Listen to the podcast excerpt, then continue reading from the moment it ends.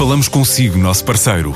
No mundo dos negócios, a transação de imóveis, equipamentos industriais, arte e navios é garantida pela experiência de profissionais, com solidez, rigor e isenção.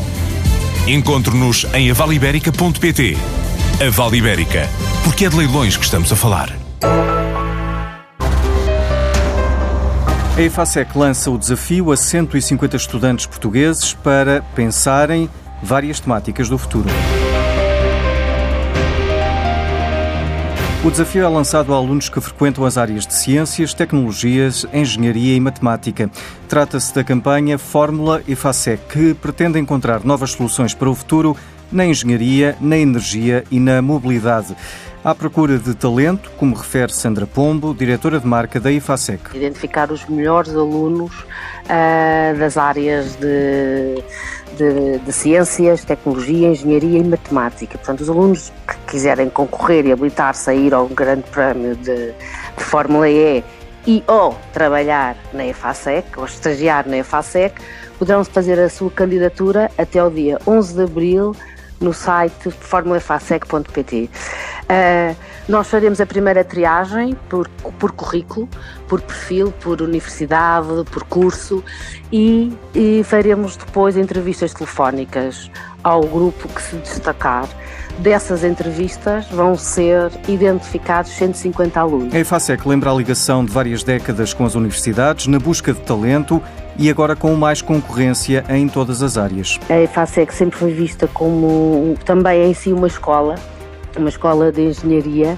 e que nós queremos manter viva essa, essa, essa reputação que se vive na EFASEC Uh, e para nós é fundamental estar próximo das, das, universidades, dos centros de investigação, porque nós vivemos do talento, nós vivemos das pessoas. E a relação entre as empresas e as universidades traz vantagens para todos, como lembra a gestora Anabela Posidónio. Desde há algum tempo que a cooperação entre universidades e empresas está a ser um tema altamente debatido. Existem vantagens óbvias para ambos os intervenientes, sendo que a integração e cooperação não é só desejável como fundamental para o sucesso de um país. Do lado das empresas, beneficiam em estar perto do talento e conhecimento que está a ser gerado nas universidades. No fundo, é importante que tragam para o seu processo de decisão e de inovação alunos e professores e que a discussão dos problemas seja feita de uma forma cooperativa. Estas entidades trazem novas formas de olhar para os problemas, assim como todo o conhecimento que se está a gerar à volta do mundo, quer neste setor, quer noutros. As empresas beneficiam também em ter estagiários nas suas organizações, porque desta forma trazem não só uma lufada de ar fresco, como também têm uma oportunidade para identificar talento.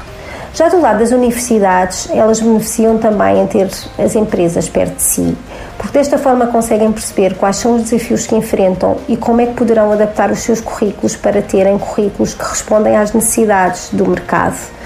É desta forma desejável que as empresas façam parte dos conselhos consultivos das universidades e que trabalhem em conjunto na identificação do que é o melhor programa para enfrentar desafios futuros. Tendo esta informação toda em consideração, vemos que existem benefícios óbvios na cooperação. No entanto, segundo um estudo divulgado pela Universidade do Minho o ano passado, num total de 33 países, Portugal está abaixo da média em termos da cooperação. As boas notícias é que estamos a progredir no sentido positivo e aí o que podemos dizer é que teremos que nos inspirar naquilo que existe tudo melhor à volta do mundo. Um exemplo a referir é o MIT. O MIT reportou que tem acordos com mais de 700 empresas que representa mais de 141 milhões de dólares.